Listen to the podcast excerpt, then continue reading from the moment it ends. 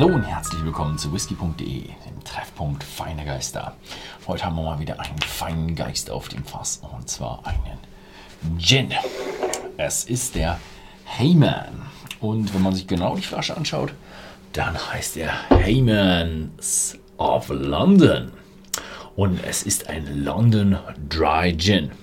Und das Besondere an diesem London Dry Gin ist, der Gründer der Brennerei, Christoph Heyman, hatte einen Ur-Ur-Großvater. Und der wird gehandelt. Er hieß James Burr und er gilt als ja, der Erfinder oder der Beginner des London Dry Gin. Und man sich sagt, okay, ja, Christopher Heyman ist jetzt auch nicht mehr der, derjenige, der die Brennerei führt, aber er hatte dann noch einen Ur-Ur-Urgroßvater oder einen Ur-Ur-Großvater. Dann ist es schon lange her, das war dann sicher irgendwann in der Zeit, während der großen Gin-Krise, die vor allem in London war, wo ganz viel Gin gepanscht wurde und mit, mit verschiedenen Säuren wurde dann der Wacholdergeschmack nachgestellt und mit billigsten Fusel rein und reihenweise sind die Leute gestorben, nicht nur an Alkoholvergiftung, sondern auch Vergiftung, was da noch drin war, vor allem auch Kinder. Und äh, er hat dann eben London Dry Gin erfunden. Und das ist eine sehr, sehr, ja, eine strikte Art des Machens des Gins Während man bei Gin ist es relativ locker, wie man Gin machen kann. Man kann einen neutralen Alkohol nehmen, ein bisschen Wacholderbeeren ein, einweichen lassen und wieder absieben und dann ist es auch Gin. Theoretisch. Ne? Den jemand kauft, freue ich mich jetzt auch. Ähm, und Dry Gin ist dann so, man, man äh, darf nachher nichts mehr hinzufügen. Also man könnte in den Wacholder noch ein bisschen Zucker nachher rankippen. Ähm, und den Wacholder-Auszug im Grunde. Bei Dry Gin ist es schon viel, viel stringenter, da darf man nachher nichts mehr hinzufügen. Und bei London Dry Gin gibt es dann auch noch viel, viel strengere Regeln, dass man nur ähm, eine Destillation mit den Botanicals haben darf. Also man darf nicht einfach sagen, okay, die eine schmeißt man in den Topf, die anderen hat man in so einem Aromakorb und dann macht man das Ganze nochmal. Und also ist bei, bei einem, ja, einem London Dry Gin sind sehr, sehr starke Regeln dahinter und hm, ich finde auch vielleicht ein wenig zu starke Regeln. Wenn man nur eine Destillation hat, schränkt man sich ein bisschen in der Kreativität ein. Deswegen, ja, ich finde ein Dry Gin, finde ich so das beste Mittelmaß. Danach ja was reinpanschen, hm, bin ich eigentlich nicht so der Fan von. Kann ich eigentlich selber gerne machen, ob ich mir jetzt einen Gin Tonic mache oder mich irgendeinen Gin Fizz oder sowas mache. Was nachher reinmischen, das kann ich auch noch. Aber die Herstellung sollte doch reinbleiben, fände ich eigentlich ein Dry Gin am besten. Ähm, manche Leute bevorzugen dann einen London Dry Gin nach diesen besonders strengen Regeln, die Christopher Barr damals ja, festgelegt hat. Was auch noch schön ist, die Brennerei befindet sich immer noch in den Händen des Heymans Clans und die drei Brennereien in der Brennerei die drei Brennblasen, die drei Brennblasen, nicht die drei Brennerei. Die drei Brennblasen in der Brennerei sind nach bedeutenden Personen oder ja, bedeutenden Frauen in des Lebens von Christopher Haymans äh, benannt worden.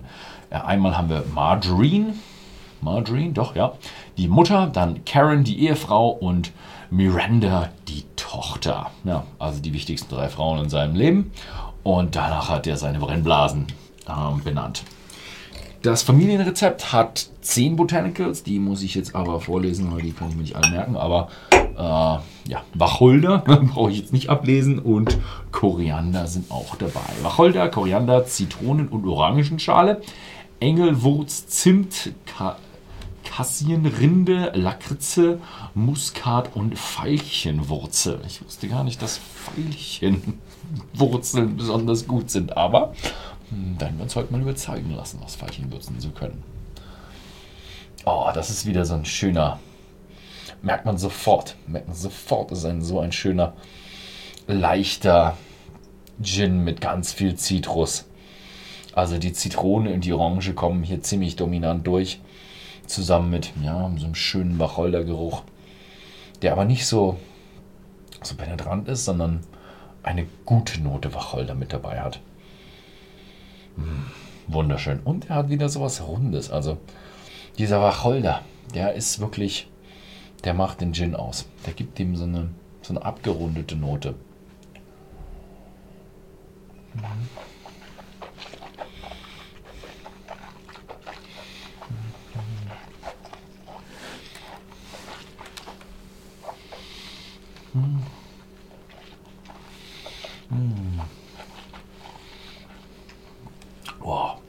Schön.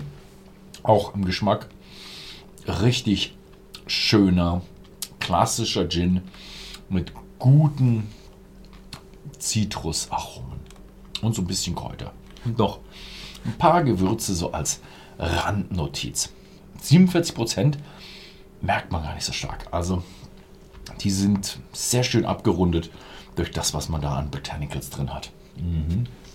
Ähm, ist aber, wenn ich sage klassischer Gin, bin ich ein bisschen hin und her gerissen. Wacholder ist schon einer der stärkeren Geschmäcker in dem Gin. Aber er ist nicht so extrem groß, extrem krass, dass ich jetzt sagen würde, der wird in einem Gin Tonic besonders aufgehen. Also gerne mal ein bisschen mehr von dem Gin in den Gin Tonic geben hier, weil er doch nicht so stark ist mit Wacholder. Mhm. Schauen wir mal, wie er sich macht. Vielleicht werde ich ja eines Besseren belehrt.